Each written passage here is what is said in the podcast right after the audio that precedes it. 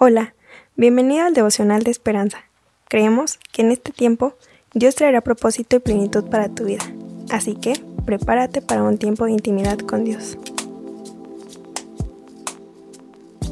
14 de diciembre. Jesús y la mayor historia. El autor nos cuenta.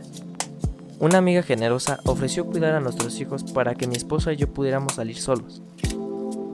Deberían a un lugar de lujo, dijo, y de repente como somos personas prácticas, decidimos ir a comprar alimentos. Cuando volvimos, con bolsas de comida en los brazos, ella preguntó por qué no habíamos hecho nada especial. Le respondimos, lo que vuelve especial una salida no es lo que haces, sino con quién estés.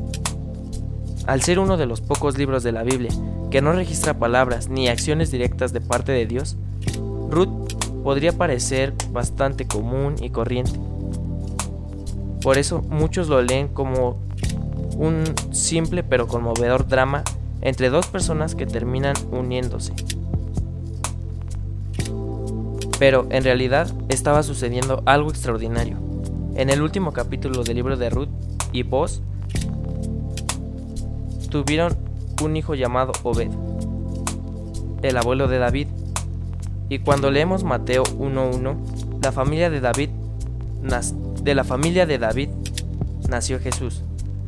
Es Jesús quien revela la historia simple de Ruth y vos, pero también la historia extraordinaria del cumplimiento de los planes y los propósitos de Dios. A menudo vemos nuestras vidas en el mismo modo, comunes y corrientes, y sin un propósito especial.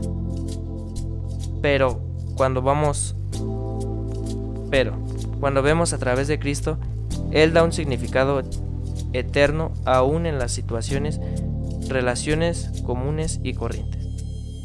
Oremos.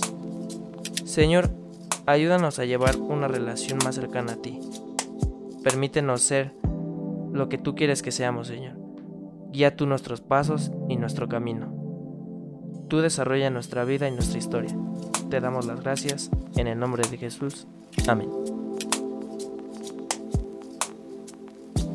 Esperamos que hayas pasado un tiempo agradable bajo el propósito de Dios. Te invitamos a que puedas compartir este podcast con tus familiares y amigos para que sean de bendición a su vida. Puedes seguirnos en Facebook, Instagram y YouTube como Esperanza. Felices fiestas.